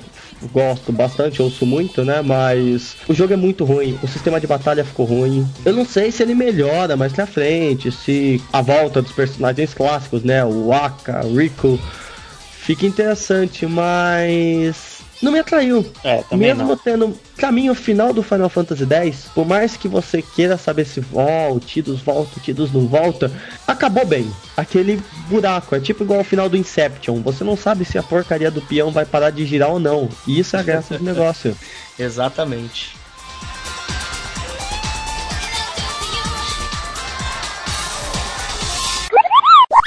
Então, o Final Fantasy XI, ele teve a proposta de entrar no meio do que tava fazendo sucesso na época, né? Que foi quando teve a grande explosão dos MMOs RPGs. Mas a ideia de levar o mundo de Final Fantasy pro MMO ficou chato. Ficou mal feito, é o que eles fizeram com o 14 agora. Parece que eles fizeram correndo, a física do jogo é ruim. Ele é um MMO linear demais. Tipo, é errado. tem. Errado, ele ele simplesmente tem uma main quest. A side quest que tem te levam sempre pra ela. Aí Nossa. você chega no final, você não tem mais quest, você só vai ficar upando matando monstros, sabe? Final Fantasy XI é o pior Final Fantasy que eu já joguei, cara. De longe. Foi aí que começou, acho que meio que a derrocada final da Square, né? Porque eu não sei se vocês estão acompanhando, mas a Square ela tá quase falindo. Justamente por causa dos lançamentos principais, que é a série principal do Final Fantasy, perdeu sentido. Já não é mais aquela mesma coisa, já não tem mais aquele mesmo peso, a mesma importância. Hoje, a série tá vivendo, de- a, a Square tá vivendo de verdade daquilo que a gente vai falar mais pra frente no podcast, que é a questão dos, dos spin-offs. Sim, muitos spin-offs. Aí, mas mesmo se a gente criticar o Final Fantasy XI, né, o mais engraçado é que ele foi o mais lucrativo. Sim, pelo fato, da minha opinião, dele cobrar uma mensalidade meio alta, né? Ah, sim. Então. né, não, não, não estou dizendo por qualidade ou nada. Estou dizendo em termos totalmente financeiros. Sim, É. sim. Ele foi o rendeu que deu mais-. Talvez seja por isso que a Square tá tentando fazer o Final Fantasy XIV um, um, um MMO de novo, pra ver se consegue sair do buraco que eles estão. Porque essa história da Lightning, que eles quiseram lançar o Final Fantasy XIII 2, A gente chega lá, a gente chega lá. é aí que tá morrendo a Square, tá ligado? O Final Fantasy XI, ele tem algumas coisas que, para um fã de Final Fantasy, pegar desde o primeiro até o décimo que tinha saído anteriormente, ele é interessante porque ele tem muitos temas antigos, a música, ele tem sistema de jobs inspirados nos antigos, o Cid aparece, temos Chocobos, temos os Muggles, mas nada disso consegue fazer o jogo se destacar por ele mesmo. Eu ainda, quando eu fui jogar ele, eu não joguei no PC, eu joguei no Play 2. Nossa Pra senhora. você jogar no Play 2, era uma complicação enorme. Tinha que ter lá o modemzinho, aí conectar no Play 2, aí fazer a conexão, duas horas pra conectar, achar um server, conseguir fazer char, até rodar pra jogar aquilo, entendeu? É, é triste porque poderia ser um jogo excelente e saiu algo feito a moda caralha, literalmente. Tipo, ah, vamos fazer um. É, vamos fazer um MMO? Tá dando dinheiro? Vamos, então vamos fazer isso aqui, ó. Pá, pronto. Fazer É. o que, né? Acho que foi isso que, que foi assim, pra, pelo menos pra mim, foram os maiores enganos da, da Square. Começou aí. A primeira besteira, né, na verdade.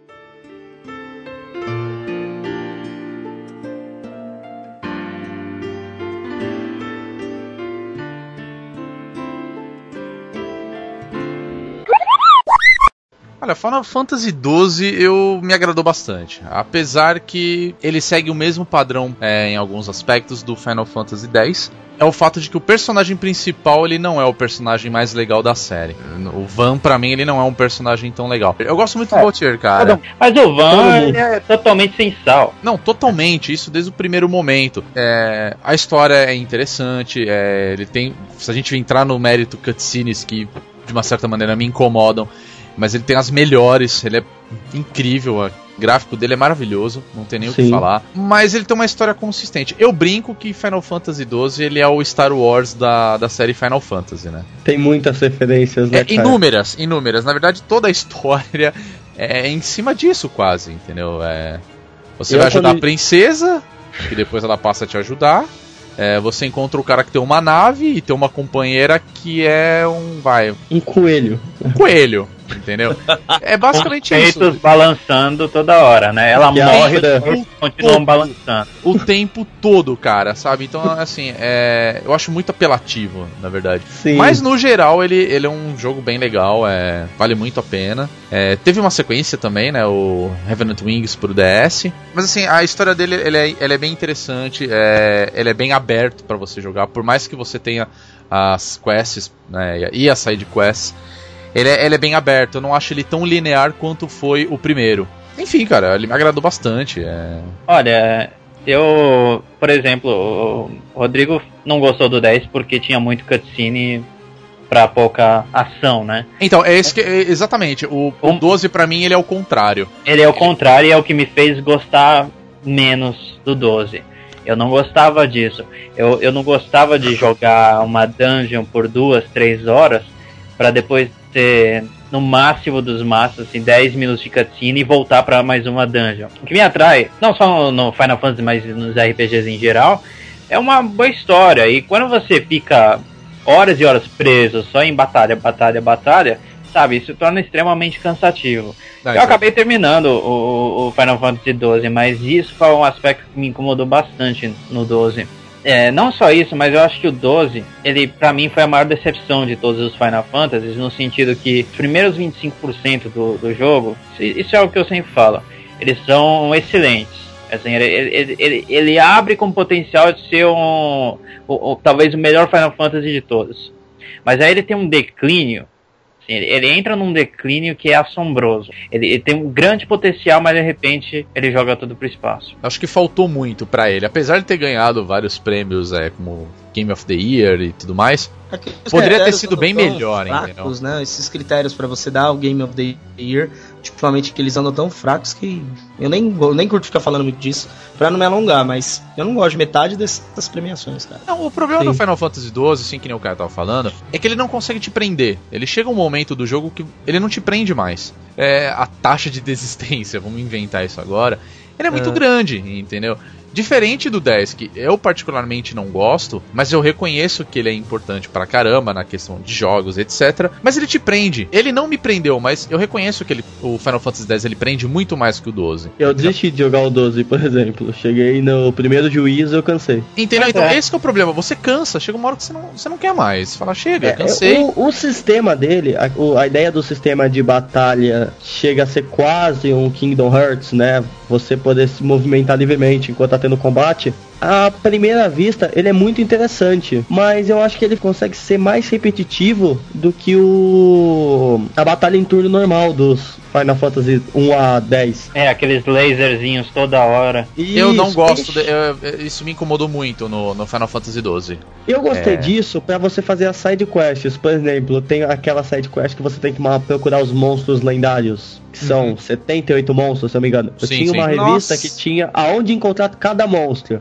Eu, metade do meu tempo de jogo do Final Fantasy foi procurando os monstros. Eu achava isso muito mais interessante que a história. Porque é o que você mesmo falou que o Van, ele é o, um- o personagem fraco. Na minha opinião, ele é o primeiro é, protagonista de um Final Fantasy que você esquece ele, sabe? Se você vai falar, é o protagonista do Final Fantasy 1, é o Ricardo Xoxa, né? O Warrior of Light. isso, War of Light, né? Aí nós temos o do 2, do 3, todos, todos nós temos um personagem principal que fica na sua memória, ele é marcante. Enquanto se você vem me falar do 10, do, do 12, Eu consigo pensar em qualquer outro personagem, mas o Van é o último que vem na minha cabeça, sabe? Ele é muito whatever. E eu, eu não diria só do personagem principal, não, viu?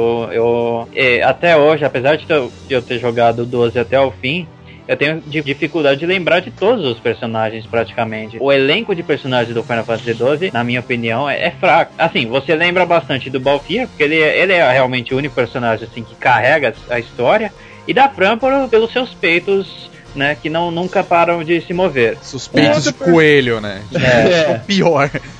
Ah, eu acho que o que né? lembra bastante é a Ash, né? Que é a, que é a princesa, princesa? de Dom, é, Eu não lembrava o nome, nem, é. nem lembrava o nome dela. Eu não gosto o da Penelo. o Bash também é o puta personagem legal. Mas, mas nem lembrava Penelo, dele. Penelo, cara? Pelo amor de Deus, que menininha chata, velho. pra mim é a namoradinha do Van, saca? Tipo, é. é um porre, cara. Tipo, elenco do Final Fantasy XII, nossa, ele é realmente muito fraco. Bom, e agora a gente vai chegar no Final Fantasy XIII, que é o começo da derrocada da Square. É que ele é um jogo que não, não atraiu tanto o público, talvez porque a história não é tudo isso, talvez porque tem algum, alguns elementos falhos, mas é um jogo que está começando a preocupar a Square. Eu tô achando triste, eu não cheguei a jogar, né? Então eu não sei a história exata, sei que tem a Lightning e tudo. Mas eu tô achando muito, muito triste a Square tá estendendo muito essa história, né? A gente teve Final Fantasy XIII, Final Fantasy XIII 2, agora vai ter o Lightning Returns. Pelo que eu vi, ele não tem história bastante pra ficar estendendo tanto assim. Os fãs estão enchendo tanto o saco assim que eles têm que trazer a Lightning de volta. Ou talvez eles gostaram tanto da personagem e estão tentando enfiar a goela abaixo, né? O, o Final Fantasy XIII levou na direção oposta do Final Fantasy XII esse aspecto de horas de dungeon pra 10 minutos de cutscene. É, no Final Fantasy XIII você tem meio que o oposto. Você volta a esse aspecto do 10, que são 10 minutos de dungeon e pra 5 de cutscene. Você tem muitas cutscenes. Sem falar também outro aspecto similar ao Final Fantasy X, só que dessa vez acho que mais explícito ainda, a linearidade do jogo. Final Fantasy XIII é extremamente linear. Né? Ele lembra muito um jogo de fases.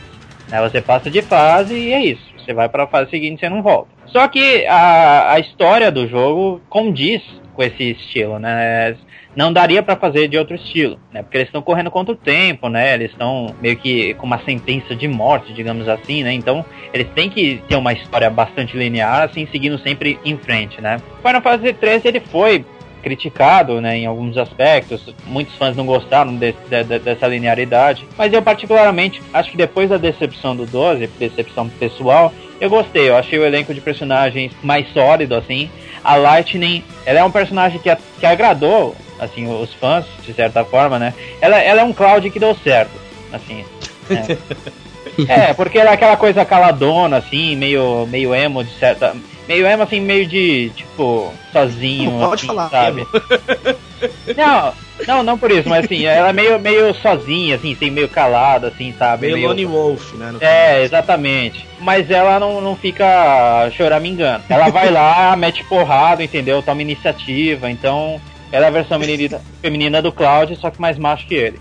Entendi. Então, por, então, peraí, peraí. Só uma coisa bem importante. Então quer dizer que por isso a gente pode entender que o Caio gosta de mulheres que, que tomem iniciativa, tá, gente? Ai, gostosão.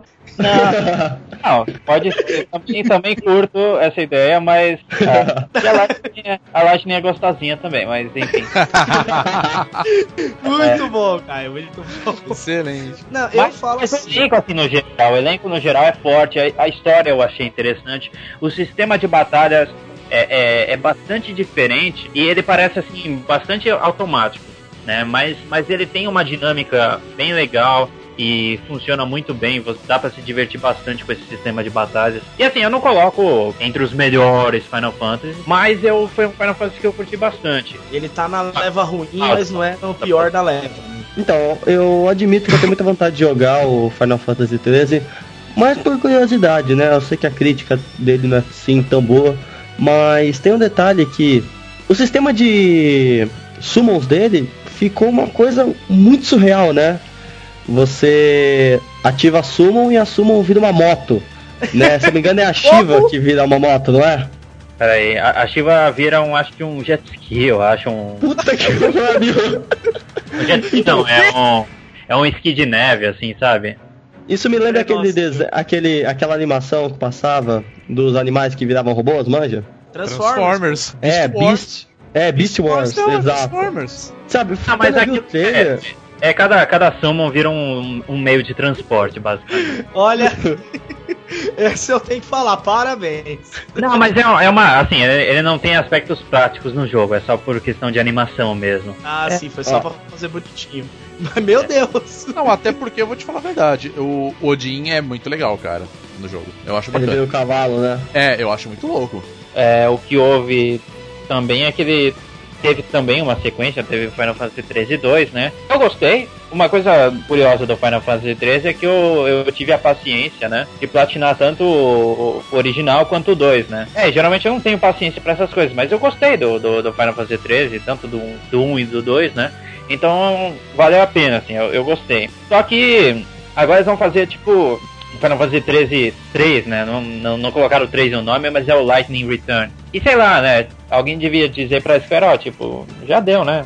Assim, Chega, né? Aparentemente essa vai ser a primeira geração que vai quebrar o lance da gente ter três Final Fantasy em cada geração, né? Que a- o NES ele teve o Final Fantasy 1, 2, 3, o SNES o 3, Play 1, 7, 8, 9, Play 2, 10, 11, 12, e aí a gente parou no 14, né? Que É, 14, né? Que foi o grande fracasso. Foi altamente criticado ao ponto de eles ter que falar, não, nós vamos refazer o jogo pra entregar ele melhor, né? E vai ser difícil, né? Vai ser difícil a Square conseguir consertar, né? E vamos ver. Vai lançar agora esse ano, né? Vamos ver o que, que eles vão fazer com o jogo, mas pegou mal. Na minha opinião, a Square devia agilizar pra tentar fazer um Final Fantasy XV.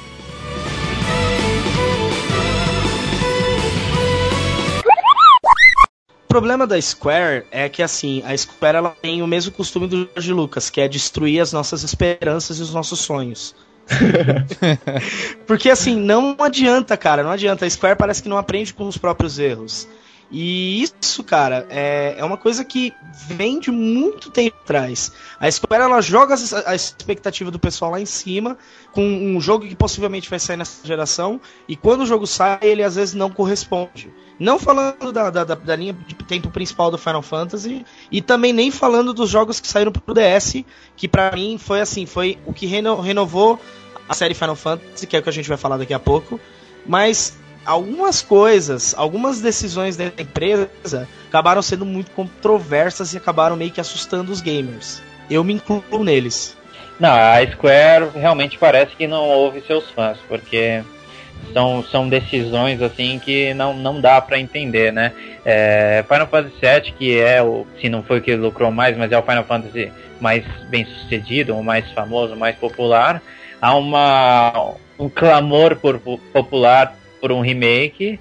E o presidente da Square simplesmente fala: Nós não vamos fazer um, um remake de Final Fantasy VII enquanto a gente não fizer um Final Fantasy seja mais bem sucedido do que ele. Ou na seja, verdade, não, Caio, na, na verdade, isso aí é balela. Você sabe que é balela, né? É, saiu há pouco tempo atrás. não, eu tô dizendo que o presidente da Square falou. Sim, sim, eu sei, mas é balela dele que eu tô dizendo. Não, porque a informação que chegou de verdade depois que surgiu todo esse comentário de que, ah, nós só vamos fazer o jogo quando tiver um pra superar esse. Não, é que nenhum console hoje teria capacidade gráfica de suportar um remake do, do, do Final Fantasy VII. Pro Ah, cara, pra mim isso é fazer. mentira. Não, calma, calma. É pro que eles querem fazer, não tem como. Nem o PlayStation 3, nem o Xbox 360 e possivelmente nem o Wii U tem essa capacidade gráfica de fazer o que eles querem que seja feito com o jogo. Então eles falaram assim: enquanto não- tiver um patamar pra gente fazer isso sem lançar bosta, a gente não vai lançar. Porque não adianta nada você pegar um jogo que é foda na memória do fã e lançar merda com o mesmo nome e achar que vai dar certo. É, se estragar vai pegar muito mal. Exatamente. Imagina você estragar a importância de Final Fantasy VII, por exemplo. Cara, é- é- eu- na verdade, assim, é, por mais que esse seja o motivo deles, é, eu não concordo. Eu acho que a gente tem tecnologia suficiente pra fazer isso hoje. Numa boa. Se você quer fazer um remake com gráficos incríveis e tudo mais, você consegue, entendeu? Eu acho que o problema da, da Square é que a gente tá falando agora. É, nos 25 anos da série, é, a Square tá na bosta. A prova disso é eles terem lançado uma- um outro jogo, é, o próprio Final Fantasy XIV, enfim, deu o Final Fantasy 13 Agito. Porra, é. Pra que, que você vai desenvolver um jogo sendo que é, toda a tecnologia que você tem hoje, é, você vai lançar mais uma continuação de um jogo que, ok, já deu o que tinha que dar. Por exemplo, é, isso já começou no Final Fantasy X mesmo. O Final Fantasy XII teve a mesma coisa, só que eles lançaram algo secundário pro, pro DS. Aí beleza, acho que foi a melhor coisa que eles poderiam ter feito. É, muda o foco, né? Sim, entendeu? Muda o foco, muda a plataforma, faz uma coisa um pouco diferente do que você já fez. Agora, se você for ver é, o Final Fantasy XIII, ele vai se tornar um jogo de três discos. Entendeu? É uma história de três, é, é três jogos para contar um só, entendeu? Eu acho uma besteira, acho que já tava na hora da, da Square Enix eles lançarem um Final Fantasy vai, o 15 logo de uma vez. Entendeu? É, a gente já sabe que eles podem fazer coisas é, absurdas com isso, já que eles apresentaram a, o vídeo do, do Luminous, né? Que é, a, que é a engine gráfica deles. E você sabe que Sim. você pode fazer uma coisa boa. Então por que, que você não vai lá e faz, entendeu? Eu não sei, é... eu, honestamente, eu não sei o que esperar do, do futuro da série Final Fantasy daqui pra frente. Acho que é só esperar e ver. Tirando o anúncio, né, que eles fizeram do Versus 13 lá há anos e anos, e cadê a porcaria do jogo, né? É, outra coisa, sabe? Eu tava até esquecendo disso. Então, a Square tá virando uma Capcom agora com Final Fantasy, porra? Não, cara, tá virando uma 3D Realms, cara. Vai demorar 13 anos para lançar um jogo ruim. é, vai virar o Duke cara. Sabe? Esse é o problema, cara. Eu acho que a trajetória da série Final Fantasy já nesses 25 anos ela já tá muito boa. Desculpem fãs, mas acho que já tá na hora dos caras darem uma renovada. Não, a Square, ultimamente, ela tá. Ou ela uma tá volta fazendo... ao passado, né? Ou uma volta ao passado. Sim, ah, eu sim. acho que a volta ao passado seria mais lucrativa. Não, a Square, ela tá cometendo muitos erros, né? O problema da Square, acho que nesse ponto, que a gente pode até entrar no mérito dos jogos alternativos da série Final Fantasy, é, eu acho que tá na hora de fazer uma renovação. Por exemplo, é, do decorrer de todos esses anos, que é. Eu, eu vou discordar de você nisso, viu? Depois que você Não, falar. não, calma, eu vou chegar num ponto, aí a gente vai falar sobre isso, claro. Mas o que eu quero dizer é o seguinte, por exemplo, a gente falou de todos os jogos que percorreram né, a, a série total, e ele tem os alternativos, né? Tem outros jogos da série Final Fantasy, vamos falar assim, mas que ele foge um pouco do lado RPG. Acho que o único que segue um pouco é, o lado RPG é o Tactics. Não. Não fala besteira, não tem nenhum Não, jogo calma. Square com o nome de Final Fantasy que não seja RPG, Rodrigo. O Decide RPG pra você? Ele é um O- jogo o- de luta, mas com O conceito de teatrinho level pra up, você. o teatrinho pra você é. Também é um jogo com conceito de level up, Rodrigo. Se Tem level Tudo up bem, RPG. ele tem um conceito, mas ele não segue o mesmo padrão. É isso que eu tô Tá, mas falando. só que assim, a- o principal é a série Crystal Chronicles, o resto acabou se tornando só jogos esporádicos. Mas a série Crystal Chronicles é uma Não, tudo bem. Beleza, assim. É isso que dizer. Tipo, tem vários outros jogos, títulos alternativos. sim, eh, São spin-offs. não são- Independentes dele levar o. No caso, o mesmo tipo de jogabilidade. Mas ele funciona bem, cara. Um que, fo que para mim, fo por mais que você possa, possa discordar, mas pra mim ele foge totalmente, é o Dirge of Cerberus, cara. Que é baseado na história do Vincent no Final Fantasy VII. Não, Sim, pra ele- mim ele é um jogo de primeira pessoa. é, Vai, terceira ele- pessoa. Mas é um jogo de tiro no final das contas. Sim, ele é um jogo de tiro. Sim, ele tem o- os mesmos elementos de RPG e tudo mais? Tem, ele vai ter. O próprio. O, o Crisis Score, ele segue o, o- Eu acho que o Crisis Score ele é o mais próximo de RPG, só que ele. Não, pelo amor de Deus. Então, Aquele sistema entendeu? de level up não é de RPG, para com isso. Então, ele, Aquilo ele é um jogo de ação. Ele foge completamente, cara. Se você for ver. Mas isso são casos isolados, Rodrigo. A maioria Eu dos sei, jogos caralho. que são spin-off são RPG. Ah, Tudo bem, a um ponto que eu quero chegar, na realidade, é o seguinte: teve tantos spin-offs que deram certo, por que, que a Square não trabalha dessa forma? Pra mim, eu, eu acho um desperdício absurdo os caras lançarem três jogos é, para falar do Final Fantasy XIII. Sim. Seria muito mais fácil eles trabalharem em cima disso, fazendo mais spin-offs ou outros novos jogos da série, vai um Final Fantasy XV, 16, com etc. certeza, com certeza. Então, Mas acho, é, acho é que aí o grande problema da Square é esse. Ela não ouve os fãs, ela não dá atenção a isso, e, e no final das contas está como desempenhando um péssimo trabalho. Justifica-se a. a falência, vamos falar assim, que eles estão atingindo. É, não diria Então, falência, é problema É, financeiro. exatamente, não é a falência, é um problema É que, é financeiro. que assim, é que os, os problemas já estão bem sérios, então tá, tá beirando falência mesmo. O que eu espero, eu, eu não espero muita coisa pro futuro de Final Fantasy. Eu, eu torço para que saia coisas boas, que venham títulos é, tão bons quanto foram os anteriores, que eu acho que tá precisando. Não, isso, isso é uma coisa que os fãs eles vêm reclamando muito. E a, e a Square ela tenta de todas as formas fazer uma, um revival daquilo que ela tem, que ela conseguiu no passado, tentando lançar esses jogos de episódios, que foram dois jogos que saíram nesse sistema.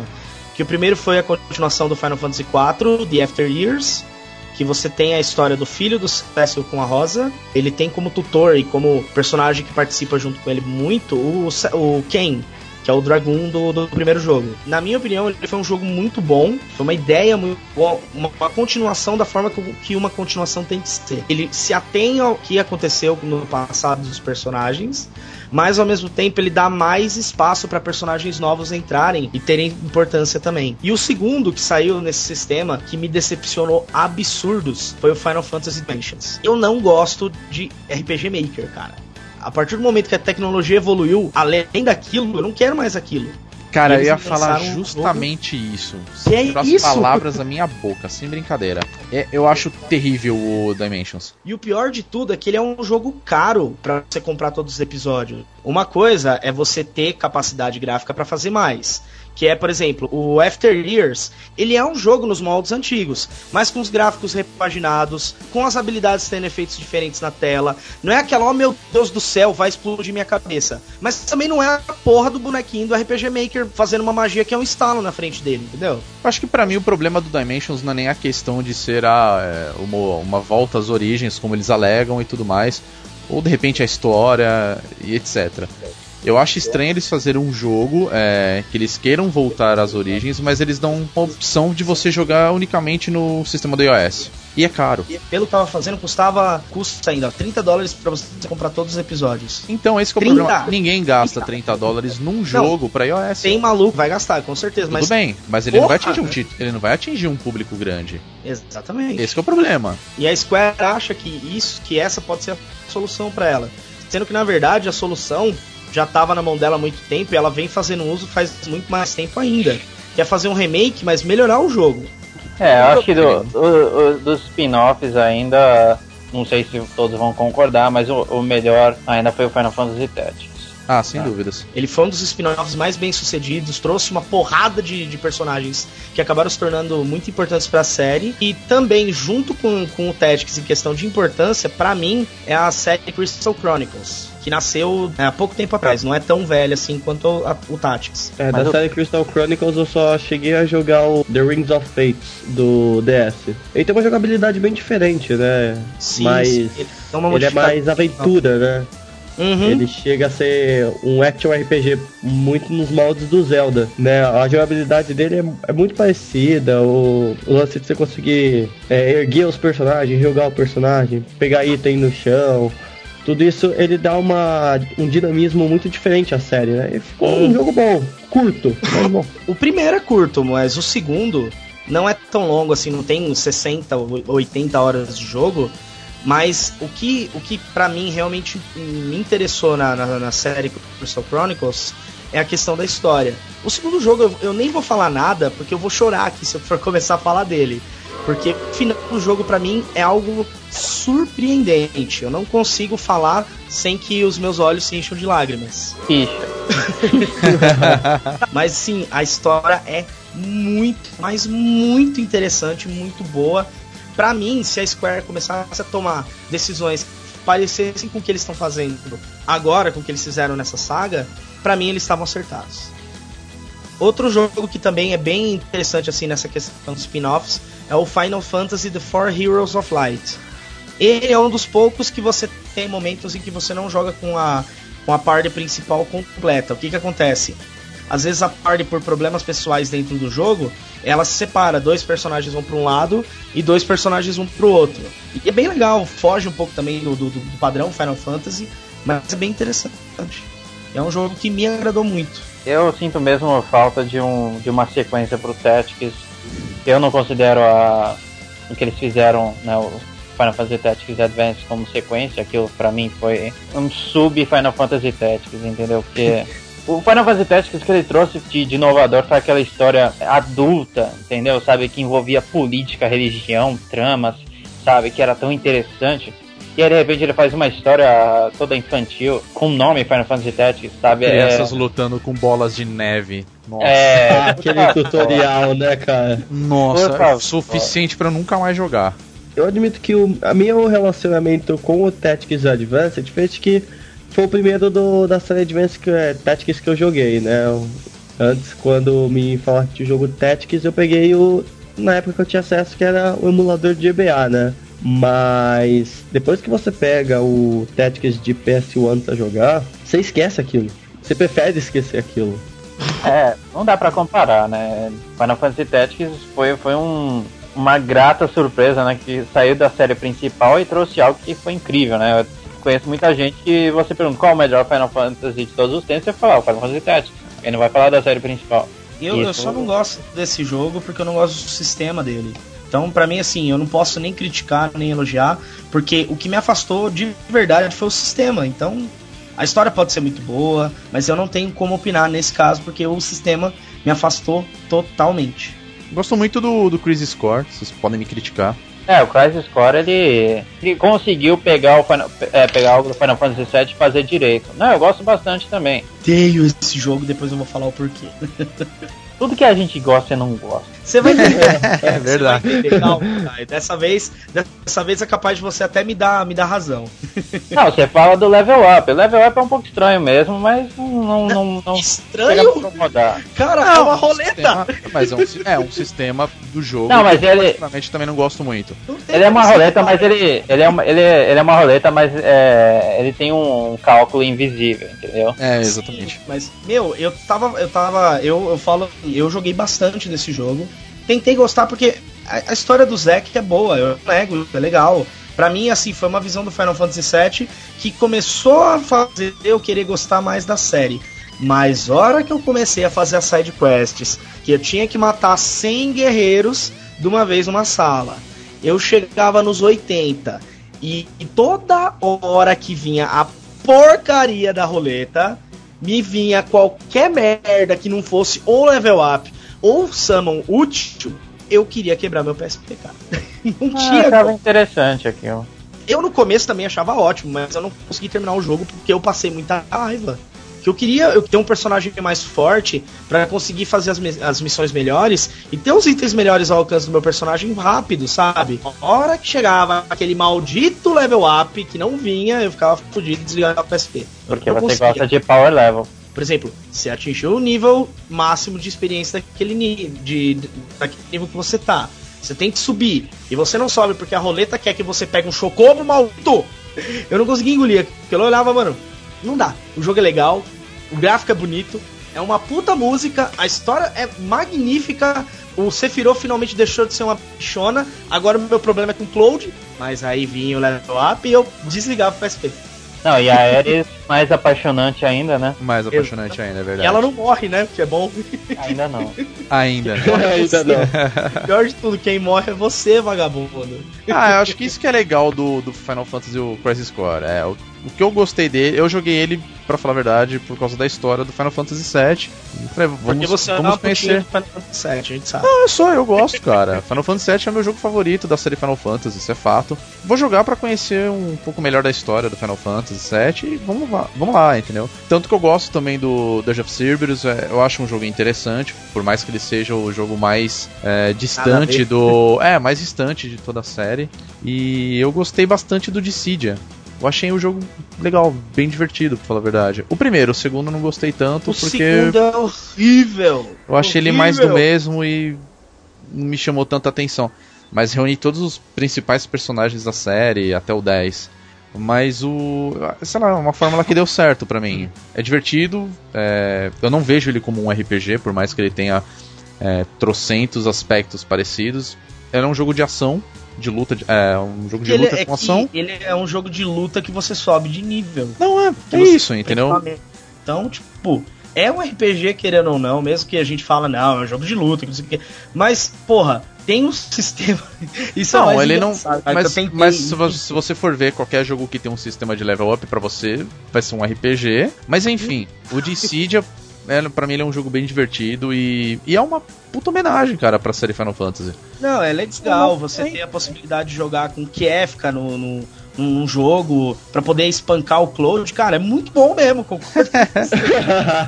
Não, mas agora falando sério, o que eu gostava muito do, do, do Dissidia era a questão de você ter também dentro dele ó, a, a faceta de personalidade dos principais, né? Do lado psicológico dos personagens, da discussão filosófica deles e tudo mais. O que não aconteceu no, no, no, no segundo Dissidia. Eu não consegui me apaixonar pelo jogo. E o, e o Final Fantasy Mystic Quest, vocês chegaram a jogar? Eles tentaram misturar um monte de coisa num jogo só e ficou meio estranho, né? Ah, eu achei. É, pra mim era ruim mesmo. Eu, eu não, não, tive, não tive paciência pra aquilo. Ô joguinho ruim. Esse eu nem O- joguei. Eu, eu, o tinha, pior- eu tinha o Super Nintendo, mas não joguei não. O último boss aparece ele, ele dá um rolling na tela, vai descendo, vai descendo. O boss, ele é tipo umas 200 vezes maior que o personagem, manja? tá porra. e se você já viu, o sistema de batalha ele não é igual os clássicos, onde temos e- o perf- é, os personagens e o monstro de perfil, né? um de frente pro outro. Você fica vendo o personagem de costas e o monstro à sua frente. Aí você só vê o monstro, o pé do boss, entendeu?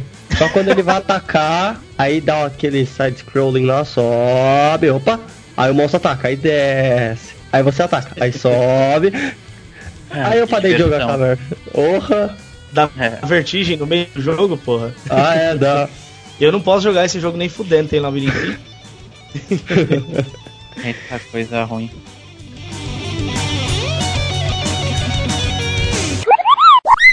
Bom, a gente já falou muito sobre Final Fantasy, sobre os jogos que são alternativos da série, mas eu quero saber o mais importante. Guilherme, qual o Final Fantasy que você mais gostou? Qual foi o seu primeiro Final Fantasy e o, o seu favorito? Então, o primeiro que eu joguei ainda é o meu favorito, que seria o sétimo. Não só pela história, que desde o começo me cativou, os personagens, jogabilidade, o gráfico mesmo. Já que eu joguei ele um bom tempo depois, né? Eu acho que ele é um marco, né? Ele não só por ser o primeiro do Play, mas ele me apresentou tantos personagens carismáticos. Ele foi o primeiro jogo que me fez chorar de verdade, né? Quando a Elite morre. Ah, é. Não tem o que falar. Final Fantasy VII é muito bom, cara. Até o Cloud eu ainda acho um bom personagem no Final Fantasy VII. Bichinha aí. Eu tenho uma raiva dessa bicha, desse Cloud, velho. Deu pra perceber. Caio, é, qual foi o seu primeiro Final Fantasy? Qual é o seu favorito? E conta pra gente.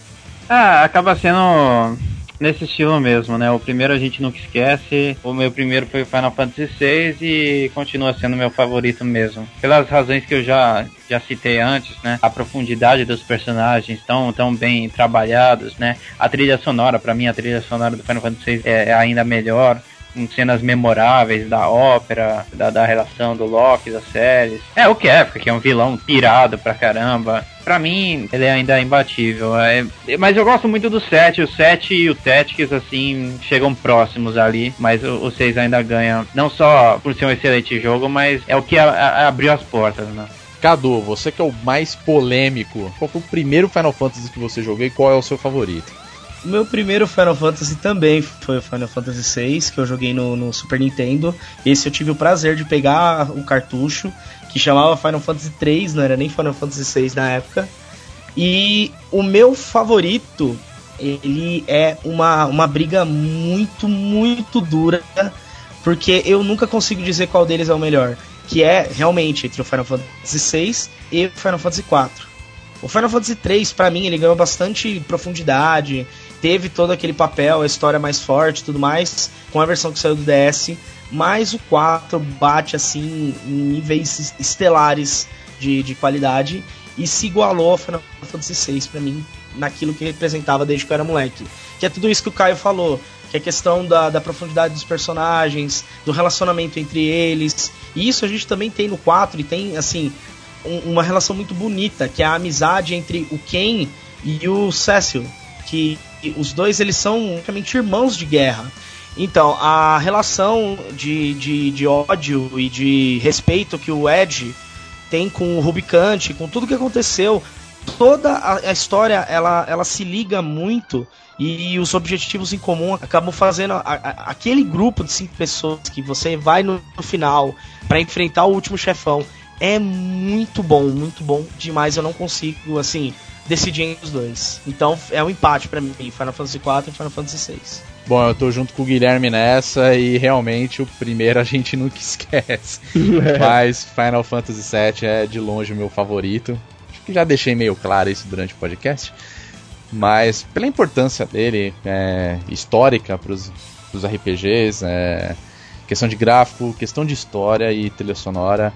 E o Sephiroth é o vilão mais motherfucker do mundo, cara. Tipo, não tem nem o que falar.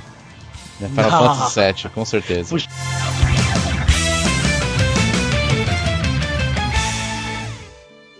Bom, chegamos ao fim de mais um bônus cast. Em primeiro lugar, eu gostaria de agradecer o Guilherme por ter participado aqui do nosso podcast. Muito obrigado pela sua participação, Guilherme.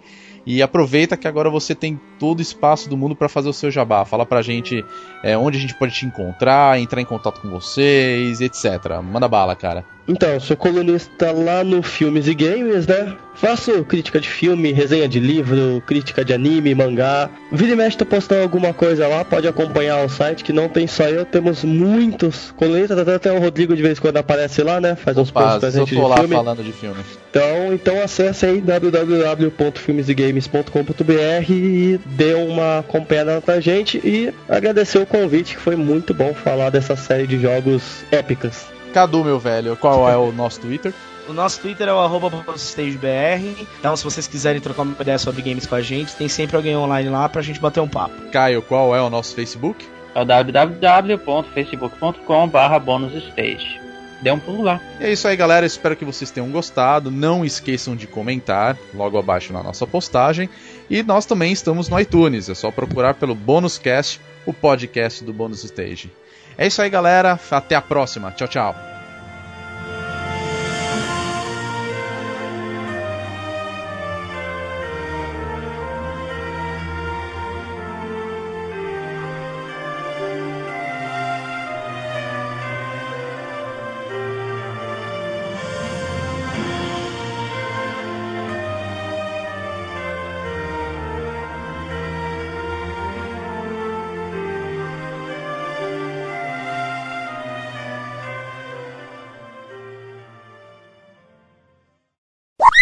Velho, eu já falei pra você, Final Fantasy VII é o meu favorito. Ele é o meu favorito. Tô muito bonita, muito, muito dura.